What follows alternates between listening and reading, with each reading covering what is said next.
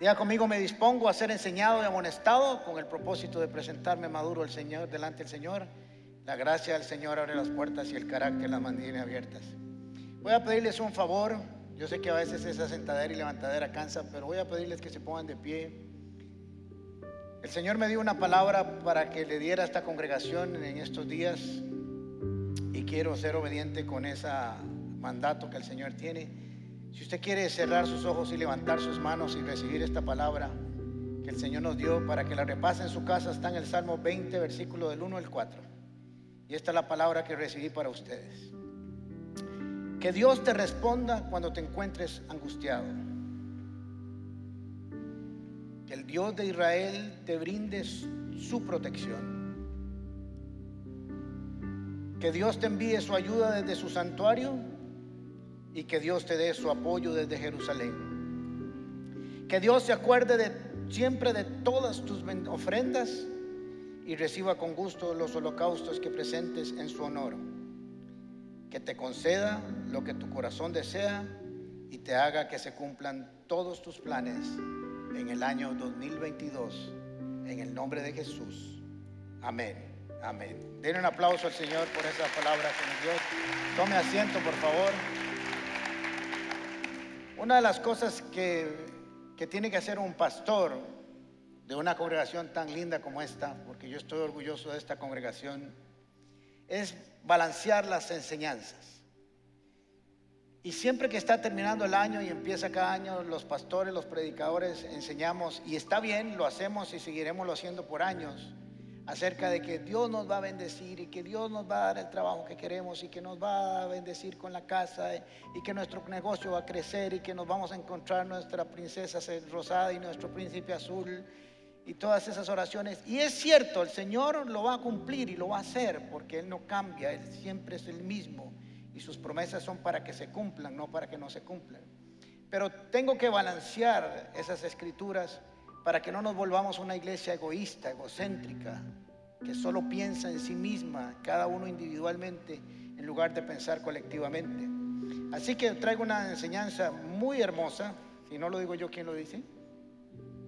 Que yo sé que es para bendición de sus vidas. Y quiero poner de base esta palabra, este pasaje que voy a leerles. Segundo de Corintios capítulo 1, versículo 3 al 4. Toda la alabanza sea para Dios el Padre de nuestro Señor Jesucristo. Dios es nuestro Padre misericordioso y la fuente de todo consuelo. Él nos consuela en todas nuestras dificultades para que nosotros podamos consolar a otros. Cuando otros pasen por dificultades, podremos ofrecerles el mismo consuelo que Dios nos ha dado a nosotros mismos o a nosotros. Qué pasaje más hermoso. No solamente nos dice que Dios es fuente de toda consolación, que es misericordioso, que da el bien de todo consuelo, pero que además nos ha consolado no solo porque nos ama, sino porque quiere que nosotros, cuando alguien esté pasando lo mismo que nosotros hemos pasado, hagamos lo mismo con ellos. Y eso es algo a veces que se nos olvida. Y está bien, todos queremos nuestra sanidad, todos queremos nuestra libertad, todos queremos nuestra bendición, todos queremos nuestra prosperidad. Y está bien, pero tenemos que entender que no es solo una parte de la vivencia cristiana. Hay, hay algo adicional que tenemos que cumplir. Hay dos palabras, dos parábolas hermosas en las escrituras que se conocen mucho y aún los que no son cristianos las conocen y las citan, que es el hijo pródigo y el buen samaritano. Hoy vamos a aprender un poquito más del buen samaritano y espero que el Espíritu de Dios ponga y selle esta palabra en su corazón. Lucas capítulo 10, versículo 25. En esto se presentó un experto en la ley y para ponerle a prueba, realmente la palabra original ahí es tentar a Jesús, le hizo esta pregunta, Maestro, ¿qué tengo que hacer para heredar la vida eterna? Jesús le replicó o le contestó como acostumbraba hacerlo con otra pregunta, ¿qué está escrito en la ley y cómo la interpretas tú? Como respuesta, el hombre citó, ama al Señor tu Dios con todo tu corazón, con toda tu ser, con todas tus fuerzas y con toda tu mente, y ama a tu prójimo como a ti mismo. Bien contestado, le dijo Jesús. Haz esto y vivirás. Anda entonces y haz tú lo mismo, concluyó Jesús. Se le acercó a Jesús y le dijo, maestro, no sabemos si lo dijo para en burla o realmente lo respetaba, pero eh, sabía que Jesús le iba a enseñar. Y a Jesús ya le había hecho otra persona esta misma pregunta, que es el joven rico en Mateo capítulo 19. Le preguntó qué debe hacer para heredar la vida eterna. Y Jesús le dijo, ¿conoce los mandamientos? Y él dijo, los conozco desde chiquitico. Pues bien, le dice Jesús, solo te falta una cosa. Anda, vende todo lo que tienes y dáselo a los pobres. Y dice que él se fue muy triste porque tenía mucho dinero. Jesús le enseñó de una manera muy sencilla y con misericordia. No lo acusó nunca, nada más dejó que él mismo se diera cuenta de que amaba más al dinero que a Dios o a la misma ley si era que la estaba cumpliendo. Así que Jesús en esta parábola del buen samaritano, como en otras, le va a enseñar al que está, al interlocutor, que conocen la ley, que conocen la letra, pero que él, Jesús, conoce el espíritu de la letra. Y es lo que nos quiere enseñar a través de todas las escrituras. Jesús le contestó con una pregunta que es lógica para un maestro de la ley. ¿Qué dice la ley? La ley que estudias, la ley que conoces de memoria, la ley que enseñas, ¿Y cómo la interpretas? Porque ellos se volvieron intérpretes de la ley. De hecho, de la Torá tenían documentos adicionales que explicaban la ley de Dios y que casi que se volvió también como una ley adicional a lo que Dios había dicho. Y no siempre esa ley o esa interpretación estaba correcta. De hecho, la mayoría de las veces le faltaba el espíritu para que pudieran entenderse bien. Así que, ¿qué interpretas tú? ¿Qué es lo que enseñas? ¿Qué es lo que le has enseñado por gente? en tu estudio, ¿qué es lo que te interpretas? ¿Cuál es la conclusión que llegaste con, ese, con esa pregunta? ¿Y qué está escrito en la ley? Porque tú la conoces. Ahora este hombre responde conforme la ley también, porque él la conoce, él la tiene muy clara y responde con la estructura de dos pasajes bíblicos. Deuteronomio capítulo 6, versículos 4 y 5 y Levítico 19. Deuteronomio 6 dice, escucha Israel, el Señor el Señor nuestro Dios es el único Señor. Ama al Señor tu Dios con todo tu corazón, con toda tu alma y con todas tus fuerzas. Eso está en Deuteronomio. Y Levítico 19, 18 dice, no seas vengativo con tu prójimo, ni le guardes rencor. Ama a tu prójimo como a ti mismo, yo el Señor. Así que él responde con esta estructura, esta unión, esta mezcla de dos versículos bíblicos que realmente corresponden al resumen de la ley y los profetas, dice la palabra de Dios, dice Jesús, que el que vive y pone en práctica esos dos pasajes, esos dos principios, esas dos esencias de la palabra, va a vivir correctamente. Pero a Jesús también le habían preguntado una vez, otro experto en la ley, cuál era el primero mandamiento de todos. Y Jesús responde, igual que este hombre de la ley, con Deuteronomio 6, y el segundo dice, el primero y más importante de todos es el que ya leímos, y el segundo ama a tu prójimo como a ti mismo. Así que estos dos maestros, y sobre todo Jesús, hicieron la aplicación o hicieron la interpretación correcta o la respuesta correcta. Jesús le dijo al que en el capítulo de Marcos capítulo 12, le dijo, bien has dicho, le dijo el maestro a Jesús, tienes razón. Y Jesús le dijo, ciertamente no estás lejos Estás muy, muy cerca, pero no has llegado porque le falta espíritu, misericordia, amor, entendimiento a esta letra. Así que es muy importante que nosotros entendamos que conocer las escrituras no solo es suficiente, sino hay que conocerlas bajo la dirección del Espíritu y el entendimiento que da el Espíritu a cada palabra. Jesús cierra esta, esta pregunta y le dice, bien has contestado, le dijo Jesús haz esto y vivirás. Anda entonces y haz lo mismo, concluyó Jesús. Dijo Jesús, muy bien, qué buena respuesta. Es tan buena como la que yo una vez di en otro pasaje cuando hablé con otro experto en la ley. Ahora lo que te falta es que eso que te sabes de memoria, eso que tienes muy claro en tu corazón, ahora le falta vida, le falta espíritu. Ve tú y haz lo mismo. ¿Y que era lo mismo? Amar a Dios, que posiblemente aquí no había ningún problema, pero a tu prójimo como a ti mismo. Ahora, algo que debo dejar muy claro es que Jesús no está enseñando en esta parábola que la salvación es por obras. Nunca está enseñando eso. Jesús está poniendo la base tal vez de lo que enseñaría Santiago en el capítulo 2, versículos 17 y 19, que no está en sus textos, que dice así, así también la fe por sí sola, si no tiene obras, está muerta. Sin embargo, alguien dirá, tú tienes fe y yo tengo obras. Pues bien, muéstrame tu fe sin obras y yo te mostraré la fe por mis obras. ¿Tú crees que Dios es uno?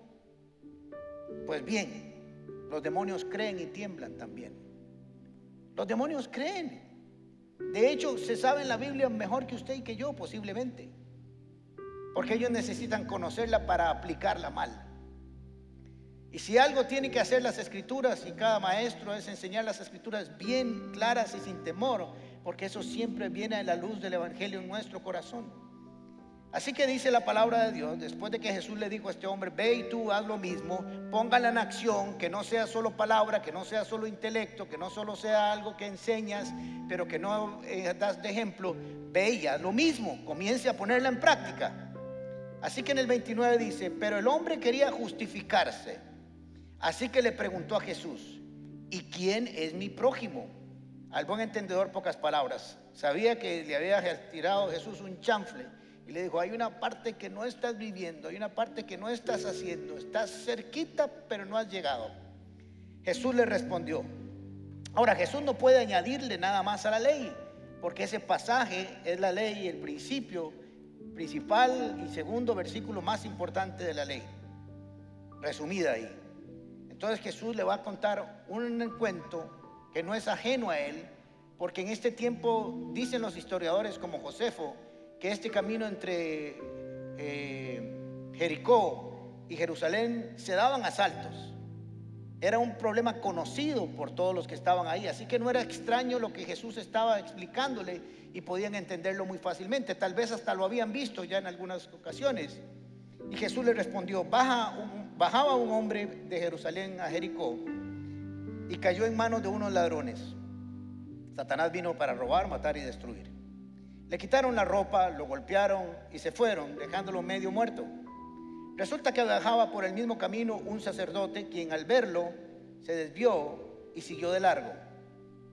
Así que también llegó a aquel lugar un levita, y al verlo se desvió y siguió de largo. Pero un samaritano que iba de viaje llegó a donde estaba este hombre, dice el pasaje, se acercó a él, y viéndolo se compadeció de él, o tuvo misericordia, como dice otro pasaje. Se acercó, le curó las heridas con vino y aceite y se las vendó. Luego lo montó en su propia cabalgadura, lo llevó a un alojamiento y lo cuidó. Y al día siguiente sacó dos monedas de plata y se las dio al dueño del alojamiento y dijo, cuídemelo. Vea qué lindo como dice, cuídemelo, es mío, está bajo mi responsabilidad. Le dijo, y lo que gaste usted de más se lo pagaré cuando yo vuelva. ¿Cuál de estos tres piensas que demostró ser el prójimo del que cayó en manos de los ladrones? Y el experto contestó, el que se compadeció de él, contestó el experto en la ley. Ahora dice el pasaje del versículo 29 que trató de justificarse. ¿Por qué? Porque se sintió aludido. Jesús le acaba de decir, mm, me parece que no estás viviendo esta palabra, ve y comienza a actuar. Así que él comenzó y hizo una pregunta que parece tonta, pero les voy a explicar por qué no es tonta en el contexto donde está. Si Jesús viniera aquí y preguntara y dijera, ¿cuál es su prójimo? ¿Quién es su prójimo? Duros, que los oigan. Todos. O sea que ustedes hubieran quedado mejor que el maestro de la ley, del experto.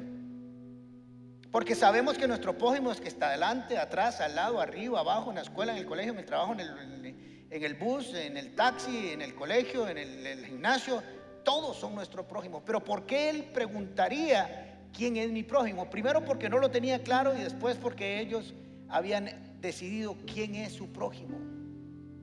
El problema que ellos tenían es que habían hecho una interpretación, por eso le preguntó Jesús, ¿qué dice la ley y cuál es tu interpretación? Porque Jesús sabía que la interpretación que ellos habían hecho del prójimo estaba equivocada había que erradicarla. Y esta enseñanza le iba a erradicar esa enseñanza, ese concepto que ellos tenían. Porque recuerde que una mala interpretación nos da una mala e incorrecta aplicación. Así que Jesús que tenía que corregirle esto. Jesús luchó con esto varias ocasiones y en Mateo capítulo 5, versículo 43, les enseña lo siguiente a los que estaban oyéndolo. Ustedes han oído que se dijo, ama a tu prójimo y odia a tu enemigo. Voy a tenerme ahí un momento. A ustedes les fue dicho, ¿quién les dijo? ¿O ustedes han oído de quién?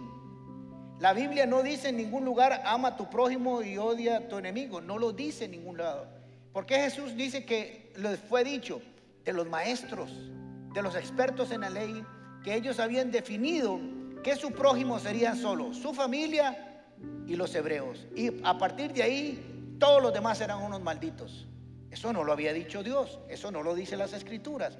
Ellos llegaron a esa conclusión para limitarse porque les convenía esa interpretación o mala interpretación. Jesús les, les habla así para destruir este concepto. Ustedes han oído que se dijo, sus maestros, ama a tu prójimo y odia a tu enemigo. Pero yo les digo, amen a sus enemigos y oren por quienes los persiguen, para que sean hijos de su Padre que está en el cielo, para que se comporten como su papá, porque su papá es así. Él hace que salga el sol sobre malos y buenos y que llueva sobre justos e injustos. Nosotros eso no nos gusta, pero les está diciendo, pero así es tu papá. Nosotros quisiéramos que no lloviera en algún lugar y lloviera en otro según nuestros deseos y según nuestra conveniencia. Pero dice, el Señor es igual para con todo el mundo. Buenos y malos el sol cada mañana y se oculta en la noche y sale la luna para buenos y malos.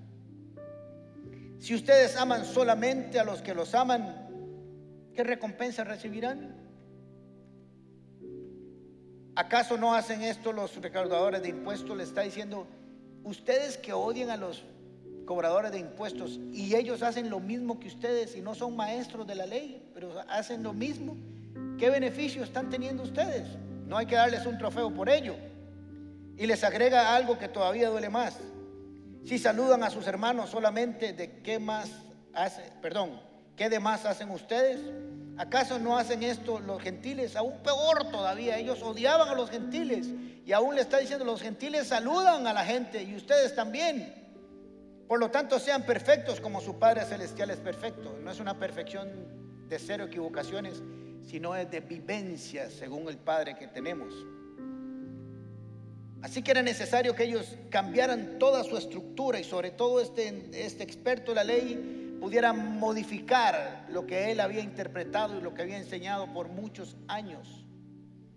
Este relato no es ajeno a ellos, como les dije, muchas veces pudieron haberlo visto.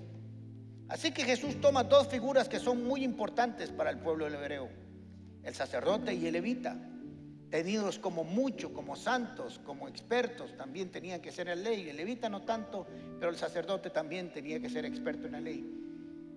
Pasaron, ven a un hombre desnudo, herido, maltratado y abandonado y pasaron de lejos.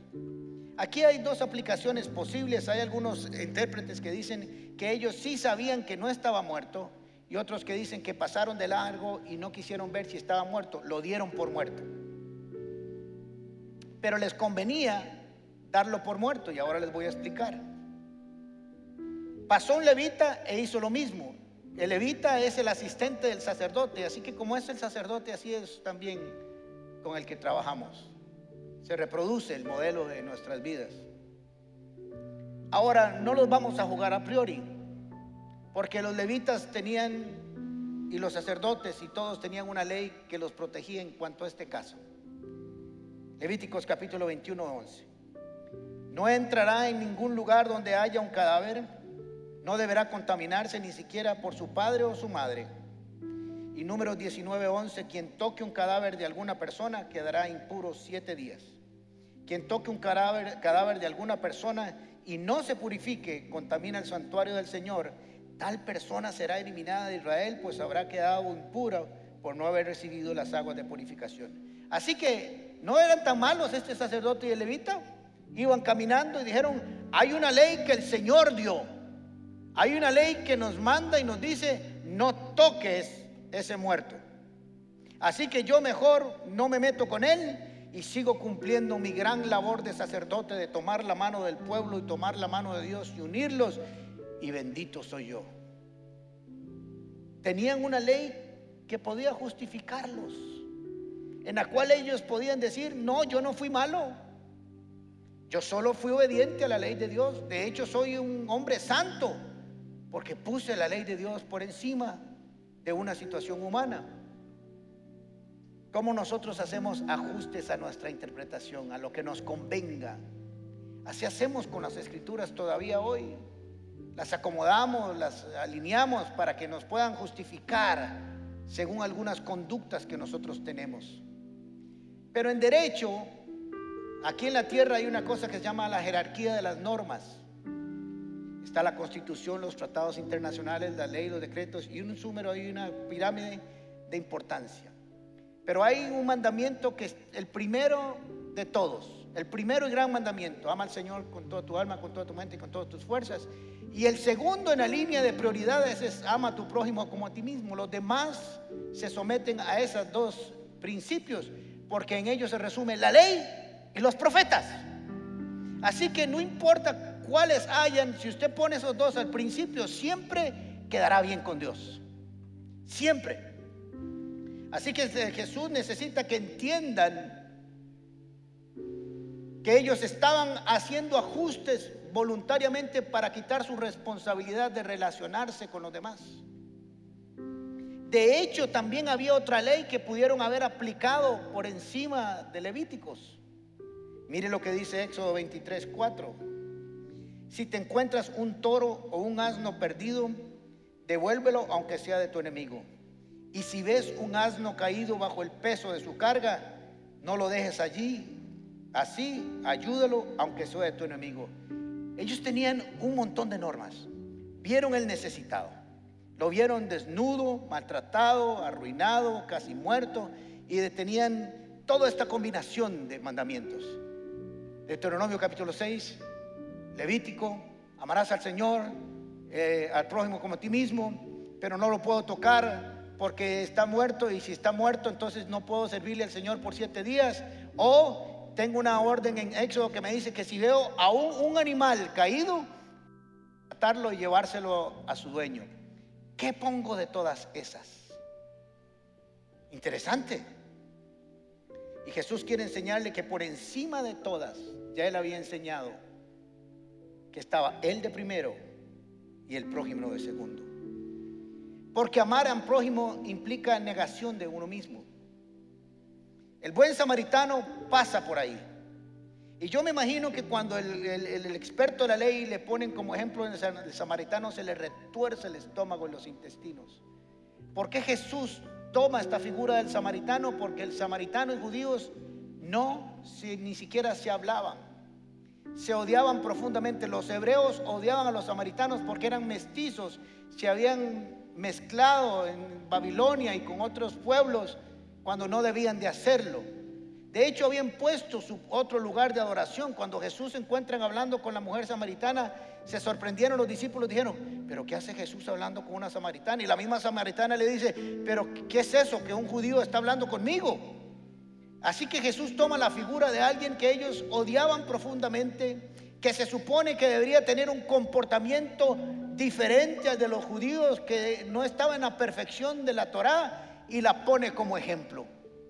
Para decirles, esto no se trata de dónde estás, sino de quién eres. ¿Quién mora en tu corazón y quién te mueve a hacer qué? El samaritano iba de viaje, pasó y vio a este hombre desnudo, herido y abandonado y se negó a sí mismo. Sacó del vino que lo utilizó como alcohol desinfectante, sacó aceite que lo usó para sellar la herida, tal vez rompió una de sus vestiduras y la usó como, eh, como venda, lo puso en su cabalgadura, un caballo, una mula, un burro, y se lo llevó. Él caminando y el hombre en su silla. Llegó a un hotel, por así decirlo, y dijo, cuídemelo. Él mismo lo cuidó posiblemente esa noche.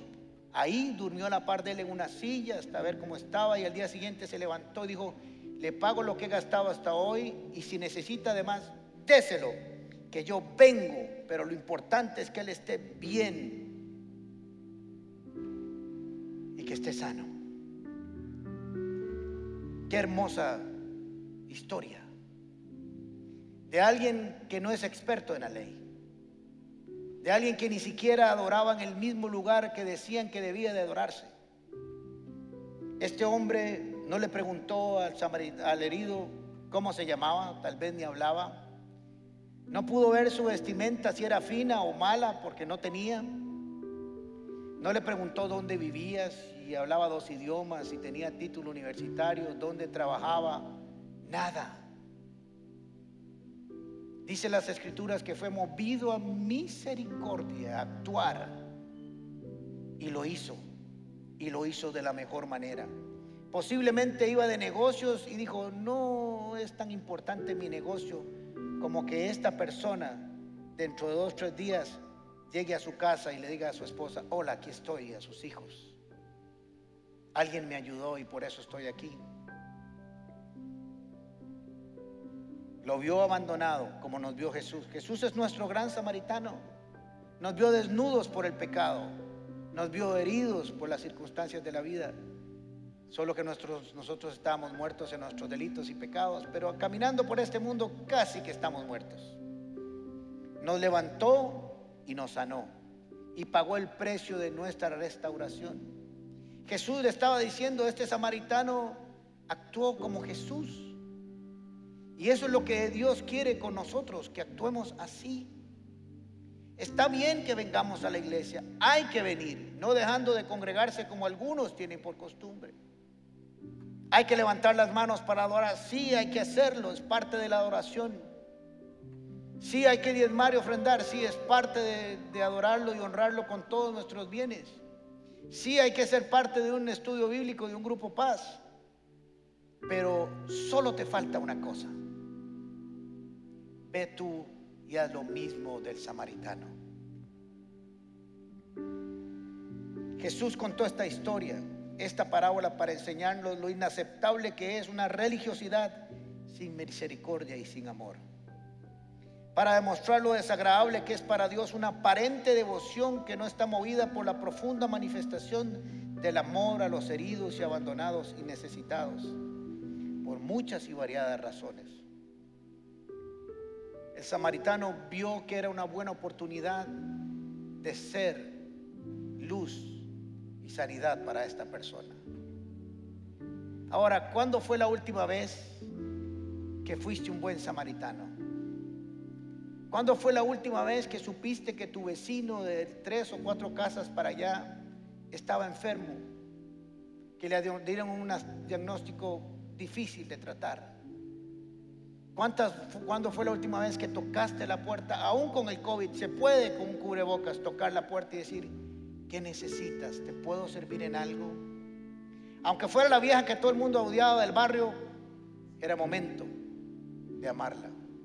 Oíste a tu compañero de trabajo que estaba triste con problemas y pensaste, pobrecillo, qué salado. O le dijiste, ¿sabes qué? A la hora de almuerzo, si quieres, no almuerzo. Pero si te gustaría, puedo orar por vos, puedo oírte, puedo sacar un tiempo para atenderte. ¿Cuándo fue la última vez que te negaste a ti mismo para hacerle algo a los demás?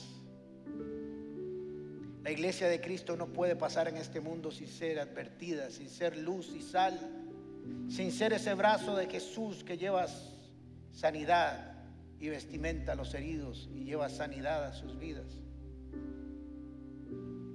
Necesitamos volver a esa iglesia. Y esta parábola nos enseña que el conocimiento es importante, pero más importante aún es ponerlo en práctica de acuerdo al espíritu de la enseñanza de Jesús. Necesitamos volver a las raíces del amor y la misericordia. Porque creo que los pastores hemos cometido errores en, todo el mundo de volver a una iglesia egoísta, egocéntrica, donde cree que el universo gira alrededor de ellos y no es así.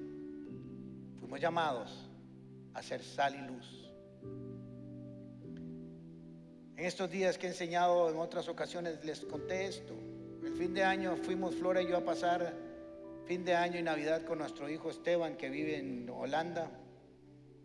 Y al día siguiente que llegamos cerraron todo. Cerraron todos los negocios, cerraron todas las actividades y solo se podían dos personas por casa que visitaran. No podían haber más. Nosotros estábamos la casa llena.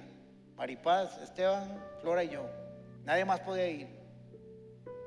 Y el día de Año Nuevo, y esto me quebrantó mucho y todavía me quebranta. En el, en el edificio donde vive Esteban, le decimos Moti, hay un chat. Como a las seis de la tarde alguien escribió y puso, no puedo recibir a más de dos personas por orden del gobierno, pero nadie tiene por qué pasar solo este fin de año. Si no tienes con quién pasarlo, no tengo mucha comida, pero te espero en mi casa. Wow. No sé si era musulmán, si era católico, si era evangélico, pero era un buen samaritano. Cuando la gente está en otro país y está sola, necesita sentir el amor de la casa que no tenía en ese lugar. Ese fue el buen samaritano que no sabía quién le estaba escribiendo. No sé si alguien fue, pero hizo la tarea tal vez mejor que los cristianos que estábamos ahí. Yo te pregunto, ¿qué estás haciendo con todo lo que Dios ha hecho por ti? Recibiste consejería en esta iglesia y dijiste, gloria a Dios, el Señor me sanó y me libertó. ¿Y por qué no te preparas para hacer lo mismo con ellos, con otros? Nos vamos alabando al Señor que nos bendijo en una linda prédica y en una alabanza. ¿Y por qué no invitas a otros? Voy a volver al texto con que empezamos. Segundo de Corintios. Toda la alabanza sea para Dios, el Padre de nuestro Señor Jesucristo, Dios de, de Dios es nuestro Padre misericordioso y la fuente de todo consuelo. Él nos consuela en todas nuestras dificultades para que nosotros podamos consolar a otros. Cuando otros pasan por dificultades, pondremos ofrecerles el mismo consuelo que Dios nos ha dado a nosotros. Hoy te pregunto, ¿eres ese buen samaritano en tu casa, en tu barrio, tu oficina, el colegio, en la universidad? ¿O solo andamos dándole gracias a Dios por lo bueno que es? Porque hoy no tuvimos porque hoy tuvimos que comer y tuvimos una casa, lo cual está bien, pero que nos vuelve egocéntricos. Deberíamos levantarnos cada mañana diciendo, Señor, gracias por la bendición que voy a recibir hoy, por sobre todo la principal, por lo que yo voy a hacer para con otro hoy. Necesitamos el amor de Cristo en nuestro corazón nuevamente, para los heridos, para los desnudos, para los abatidos. Cierre sus ojos, por favor.